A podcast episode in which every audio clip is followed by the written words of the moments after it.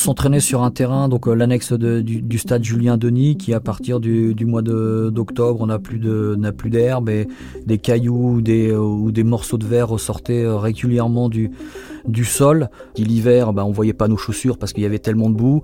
L'éclairage, je pense que euh, une lampe torche dans une mine, peut-être qu'on voyait mieux que l'éclairage du, stade Julien Denis. Donc des conditions quand même assez assez difficiles, assez incroyables, même quand on quand on se remémore ce qu'on fait, ce qu'on a fait, ce qu'on a, a subi quelque part aux entraînements pour pouvoir atteindre euh, cette finale. Cet hiver 1999, rien ne va plus pour le club de Calais. Les dirigeants sont à deux doigts de mettre la clé sous la porte. Réginald Beck est le capitaine de cette équipe et comme tous ses camarades, c'est un amateur pur et dur. Dans la vie, il est commercial dans une entreprise de meubles mais sa passion, c'est le football. Le club évolue en quatrième division et c'est l'un des petits poussés de la Coupe de France de football, le petit poussé qui va devenir un géant.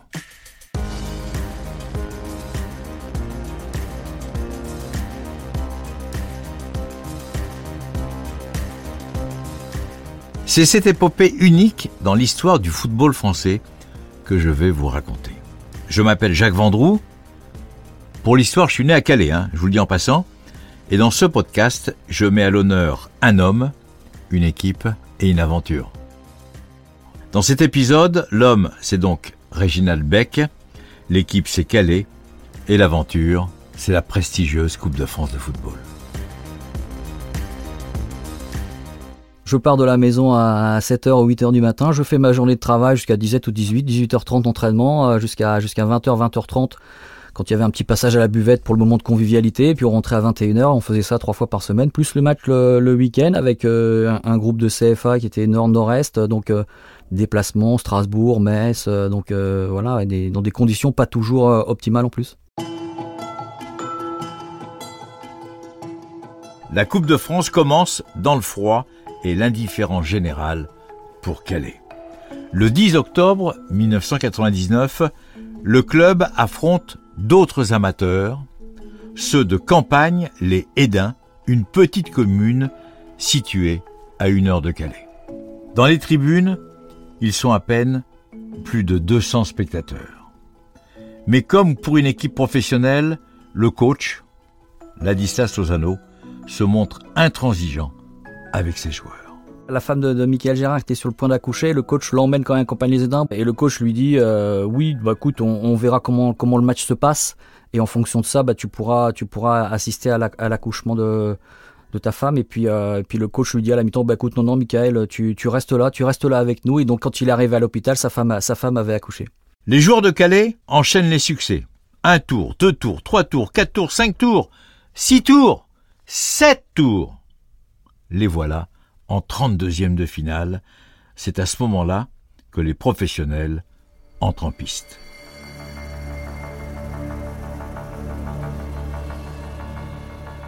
Et pas n'importe lesquels, Calais va devoir affronter les redoutables Lillois qui survolent alors le championnat de deuxième division. On joue ce, 32e de finale le 22, le 22 janvier, donc euh, on a un peu de temps aussi après les vacances pour revenir.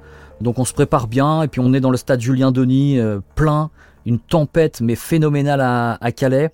On joue contre le vent en première mi-temps, on est mené 1-0. Et en deuxième mi-temps, euh, par contre, on a bousculé cette équipe, euh, cette équipe lilloise qui avait été un peu remaniée pour ce match de Coupe de France. Et on arrive à, égaliser euh, un but contre 100 camps de, de Sigan sur un centre de Christophe Hogard. Et puis on a, on a tout donné jusqu'au bout. On n'a pas réussi à, mettre le deuxième but malgré bah, le, le, public qui était venu très nombreux, le vent qu'on avait dans nous qui nous poussait on a tenu physiquement aussi c'était important c'était un, match difficile sur le terrain qui était quand même assez gorgé d'eau. Et on arrive aux prolongations et tir au but pour le suspense, c'était parfait pour les supporters. Ouais, 7 à 6, bon, c'était notre première euh, séance de tir au but. on s'entraînait, hein. quoi qu'il arrive, on s'entraînait euh, à chaque tour de Coupe de France. On avait une séance de tir au but euh, à la fin de l'entraînement, la, veille ou l'avant-veille. Alors bien sûr, un penalty à l'entraînement ou en match avec un stade plein et vous avez Grégory Vingbé dans le but quand même. Grégory Vingbé, plus de 2 mètres, il y a des bras tentaculaires, donc il prenait quand même beaucoup de place dans le but. Et puis on, a tiré, et puis on a tous marqué. Les cinq qui ont tiré ont marqué. Moi, en tant que capitaine, j'ai tiré, j'ai tiré en premier et on a marqué. Et puis c'est Fred Viseux, le, septième, le septième tireur de Lillois, qui frappe la transversale, qui met une mine sur la transversale et, et c'est comme ça qu'on se qualifie. À partir de ce moment-là, le coach et les joueurs se disent que tout est possible. Mais au quotidien, rien ne change dans leur vie, c'est toujours boulot, dodo et entraînement sur ce stade d'Ecati. Quant au stade officiel, il est certes un peu plus présentable, c'est vrai, mais pas aux normes pour accueillir les huitièmes de finale face à l'ASCAN de Roland Courbis.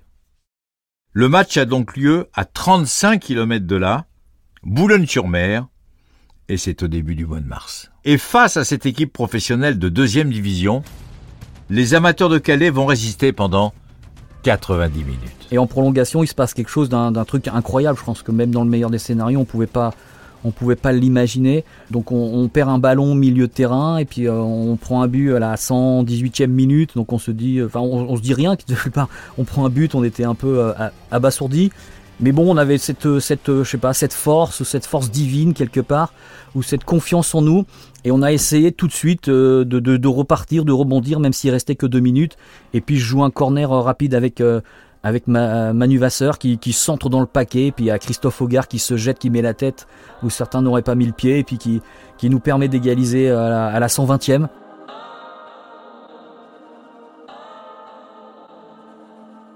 Donc là, on est, bah, c'est le stade est en fusion et on, arrive à la, séance de tir au but.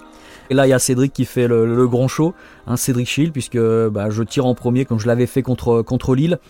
Euh, donc je tire en premier, je marque, et puis Cédric on arrête, on arrête deux, et donc on gagne 4-1 la, la séance de tir au but. Donc euh, les Calaisiens qui font la fête à Boulogne, bon c'est c'est aussi c'est aussi sympa le clin d'œil de, de l'histoire, mais euh, on se rend pas compte. On est dans une joie intense, euh, on est en pleine pleine solidarité, on donne du bonheur aux, gens. Nous on est content d'être ensemble, on est content d'être sur le terrain. C'est vraiment le quelque part le, le paradis.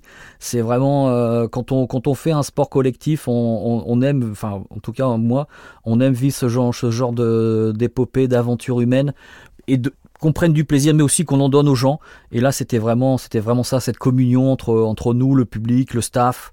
C'est magnifique, c'est, c'est plein d'émotions d'un coup, c'est plein de fierté. Donc, on attend le tirage avec euh, impatience pour, euh, pour ce, ce quart de finale.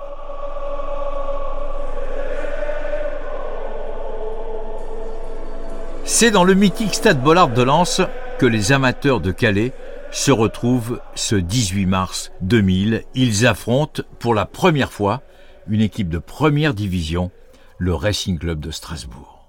Moi, je suis plutôt habitué à être dans les tribunes pour encourager le Racing Club de Lens que de jouer sur ce, dans ce stade.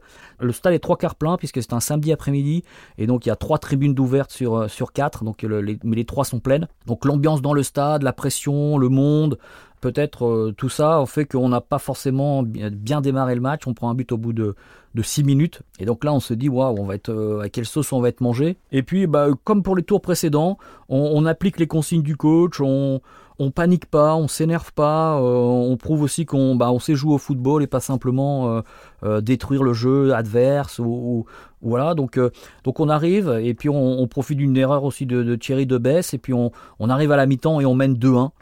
Et donc là, c'est assez incroyable.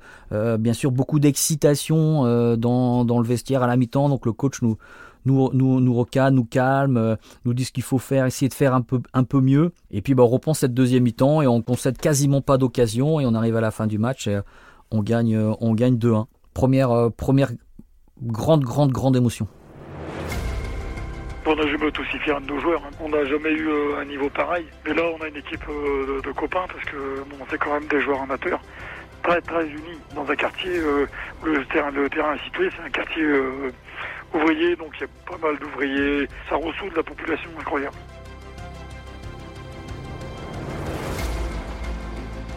La ville s'empare de, l'épopée du phénomène calésien, tout le monde étant rouge, jaune, noir on arrive à créer une boutique de, de, bah, d'objets pour les supporters. tout le monde est en jaune, rouge et noir, que ce soit les, les vitrines des magasins et puis cette boutique et puis euh, et puis bah, les médias tout le monde tout le monde veut aussi nous nous avoir un peu en interview pour pouvoir mais, et savoir aussi qu'est-ce qui se passe à Calais comment ça se fait euh, des joueurs amateurs qui arrivent à, à ce niveau de à ce niveau de la compétition c'est jamais arrivé et puis, et puis surtout, on a on donné une bonne image, euh, je pense, du, du, football, de la ville. Donc ça, ça, tout le monde était content. À Calais, l'engouement est tel que même les tombes du cimetière nord sont ornées aux couleurs du club, jaune, rouge et noir. 600 bus sont affrétés pour assister à la demi-finale contre les Girondins de Bordeaux. Le match a de nouveau lieu au stade Bollard.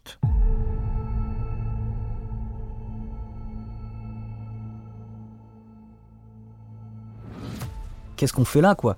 Qu'est-ce qu'on fait là quand on voyait les adversaires? Et puis surtout, on se disait, bon bah voilà, ça, ça va passer sur Canal+, 21h, euh, champion de France centriste Bordeaux, le stade Bollard euh, plein et tout le stade pour nous soutenir si on passe à travers, comment qu'est-ce que ça va, qu'est-ce que ça va donner quoi Parce que c'était quand même notre hantise, c'était de prendre une valise.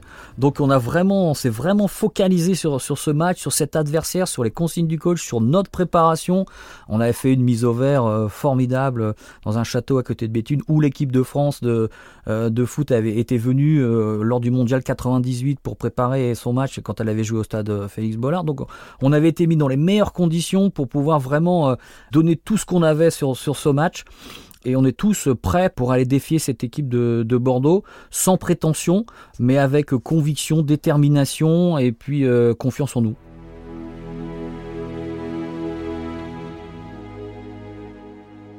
Quand on rentre dans le stade Bollard où il y a eu un gros orage qui a eu lieu juste avant, là on mesure euh, toute la ferveur qu'il va y avoir derrière nous et que et a l'impression que rien ne peut nous arriver le, public qui n'arrête pas de chanter, qui nous pousse. On arrive bien à contrer toutes les attaques euh, des Girondins. On, suit les consignes du coach. Donc on arrive à la, fin du match euh, épuisé épuisé à 0-0 et, là moi moi j'ai des crampes je sais pas comment je vais pouvoir finir le match parce que j'ai des crampes dans les mollets et puis bah là, il se passe un, moment de grâce pour Cédric Jandot, un ballon en profondeur euh, vers Michael Gérard, qui est au duel avec, euh, avec le défenseur bordelais, qui le bouscule un peu et qui centre au retrait. Et à Cédric Jandot qui met une frappe euh, venue d'ailleurs, extraordinaire, enfin je sais pas quel est le terme on peut employer. Et, qui, donc on ouvre le score. On ouvre le score à 1-0 et là, là on, enfin, on se dit, bah, on sait pas, qu'est-ce qui nous arrive quoi? Qu'est-ce qui nous arrive? Qu'est-ce qui nous arrive? Là, on est dans un autre monde parce que les crampes pour moi se sont envolées. J'ai plus de crampes. J'ai plus de crampes. Je suis encore capable de courir euh, encore plus peut-être que je l'avais déjà fait. J'ai plus de crampes. Donc on est tous un peu euh, abasourdis par ce qui nous arrive, par ce qui se le public qui est, déchaîné, le coach qui essaye de nous calmer, allez, on, on, s'énerve pas, on, on panique pas parce que ben on reste pareil. Et donc on, repart, on repart pour 15 euh, minutes éventuellement pour être en finale au Stade de France.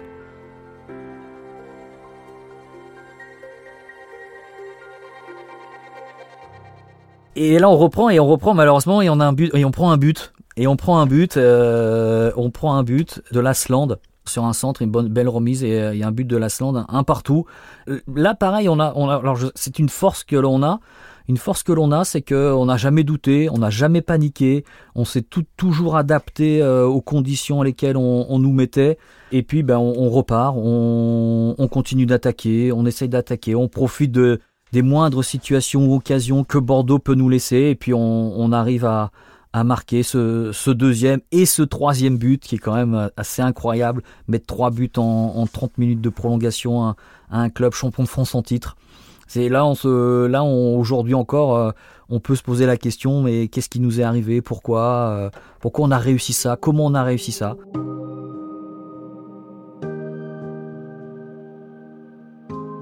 Là, c'est vraiment, c'est vraiment de la folie dans le stade, qui était comble, hein, qui était plein et qui était que pour nous.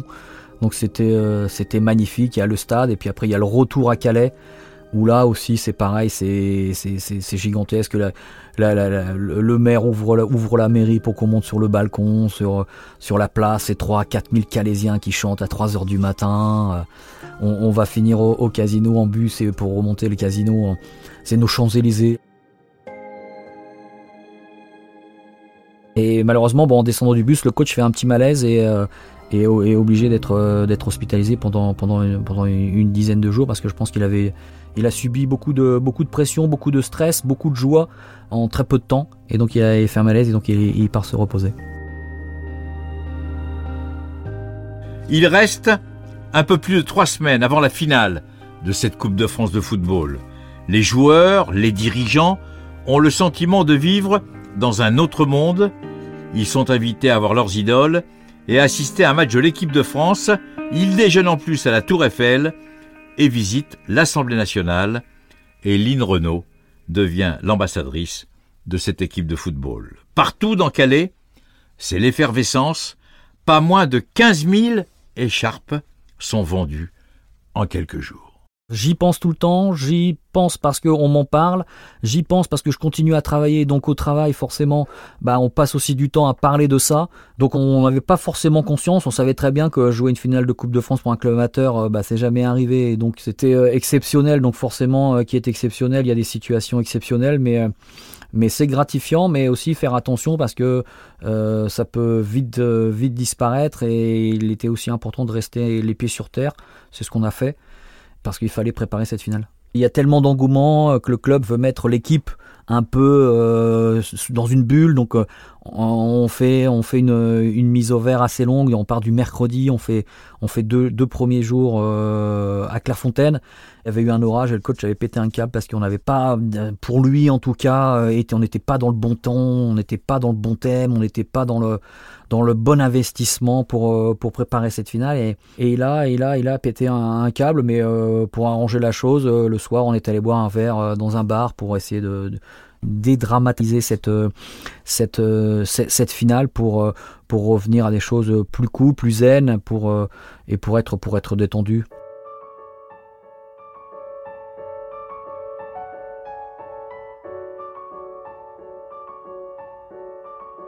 À Clairefontaine, euh, bah, c'était un moment aussi magique. Hein, euh, on est dans la chambre de, champions du monde, on est, euh, on est à la table de restaurant des, champions du monde. J'ai une photo magnifique de toute l'équipe autour. Aujourd'hui, ça a changé, mais la table, l'énorme table ovale qu'il y a au château. Donc, c'est des moments gravés dans la, dans la mémoire de chacun. Et le club a fait en sorte de se préparer dans les meilleures conditions possibles.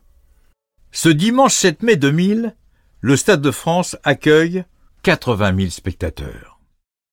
Il y a beaucoup de jaunes, rouges et noirs dans les tribunes, mais les supporters de Nantes, en jaune et vert, sont aussi venus en nombre, et sur la pelouse, l'instant est solennel.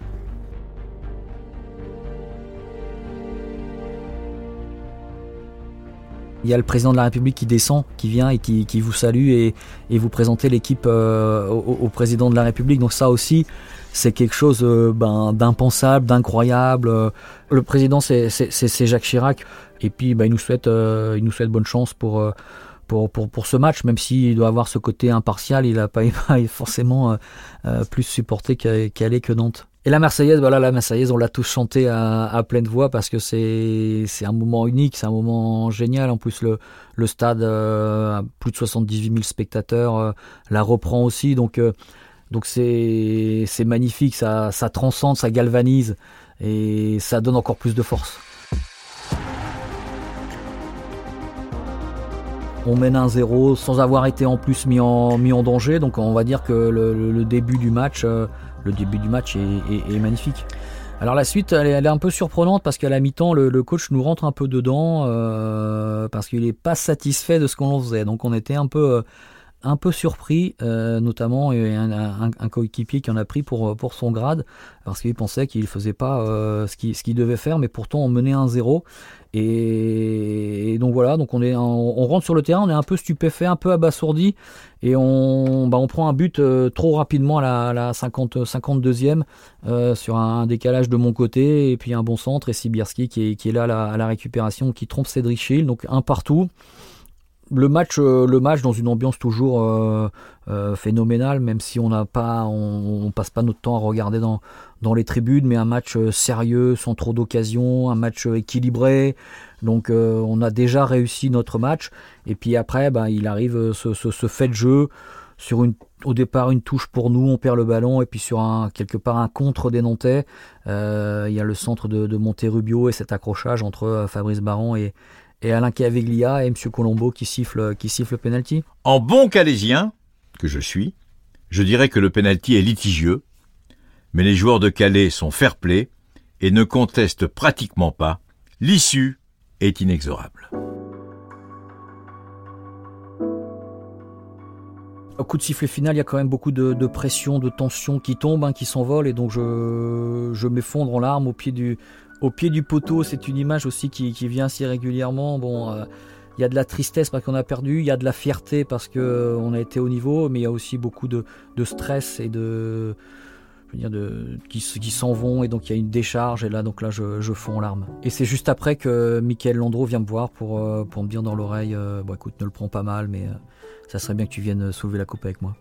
Donc là forcément bah, complètement un peu surpris. Je savais pas si je devais y aller. Est-ce que c'était ma place, pas ma place euh, Quel intérêt On a perdu. Euh. et donc bon, j'en ai parlé parce que bah, le, coach avait quand même une part, une part importante. Puis euh, il m'a apporté aussi plein de choses. Donc je, je lui en ai, je lui ai demandé, je lui ai parlé, je lui ai demandé si ça, si c'était faisable, pas faisable, qu'est-ce qu'il en pensait. Et puis il m'a dit bah écoute, c'est comme tu le sens. si tu as envie d'y aller, tu peux, tu peux y aller. Et donc j'y suis allé. Et donc j'y suis allé et, puis, euh, puis voilà, ça a donné cette image euh, magnifique de la Coupe de France qui regroupe euh, le, monde amateur, le monde professionnel, l'esprit de cette Coupe de France aussi qui regroupe chaque année plus de 7000, 7500 clubs. Donc, donc voilà, et puis aujourd'hui c'est une image qui marque la Coupe de France, qui revient régulièrement quand un petit poussé, quand un petit poussé arrive à faire un parcours ou même sur sur des, sur des finales un peu euh, inédites. On n'a pas fait notre meilleur match, on a fait ce qu'on pouvait euh, du moment, mais on a, je pense, euh, rendu fier le foot amateur, la ville de Calais, la région de France, peut-être plein, plein d'autres, plein d'autres personnes. Mais voilà, on, ça se termine comme ça. Est-ce que c'est bien ou est-ce qu'il aurait fallu que l'on gagne cette Coupe de France? En tout cas, je pense qu'aujourd'hui, on se souvient autant du vainqueur que du vaincu. Mais bon, nous, c'était tellement euh, exceptionnel, improbable, et on savait très bien qu'on n'allait pas y revenir de sitôt. Donc euh, forcément, on a fait un, tour d'honneur des, vaincus avec nos supporters. On a fait enfin tour complet, même avec les, supporters de Nantais que, l'on a salués, qui ont été tous euh, et toutes fair play. Donc c'était, aussi un moment magnifique. Et puis après, il y a le retour au vestiaire. Bah, on essaye de, récupérer un, maillot nantais. On va dans le vestiaire nantais. Il y a des échanges bien sympathiques avec les joueurs nantais. Et puis il y a le président aussi Jacques Chirac hein, qui va jamais dans le vestiaire du perdant, qui passe euh, dans le vestiaire et qui, euh, qui, nous félicite pour notre parcours et qui est euh, voilà, il a l'image que l'on a donnée. c'est vraiment les valeurs que, que lui défendait. Il y a eu la fête le soir au Lido parce que bah, le club avait réservé le, Lido. Bon, forcément, il y avait la déception de, de la finale et de, et d'avoir perdu ce match, mais vite on est passé à autre chose. On a bien pleuré après le match et après on était prête pour faire la fête. Le Lido c'était magnifique et la discothèque c'était super. Pour nous c'est grandiose, on n'est pas habitué à tout ça, on, on vit pas ça chez nous quoi.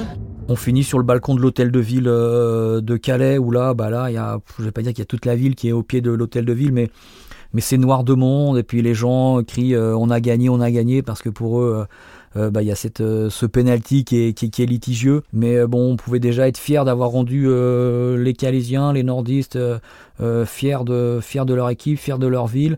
Et puis on avait donné surtout, on avait tout donné pour pouvoir essayer de remporter cette finale. Malheureusement, on n'a pas réussi à le faire, mais le, plaisir qu'on donne aux gens, qu'on a donné aux gens, c'était vraiment quelque chose de, gratifiant et on, on pouvait être fiers.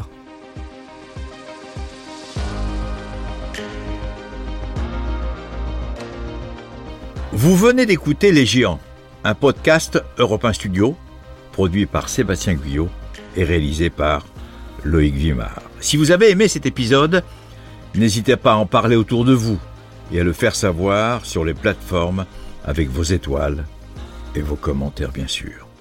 Le sport amateur, comme le sport professionnel, sont à l'honneur dans ce podcast. Alors, à très vite pour de nouvelles aventures de géants.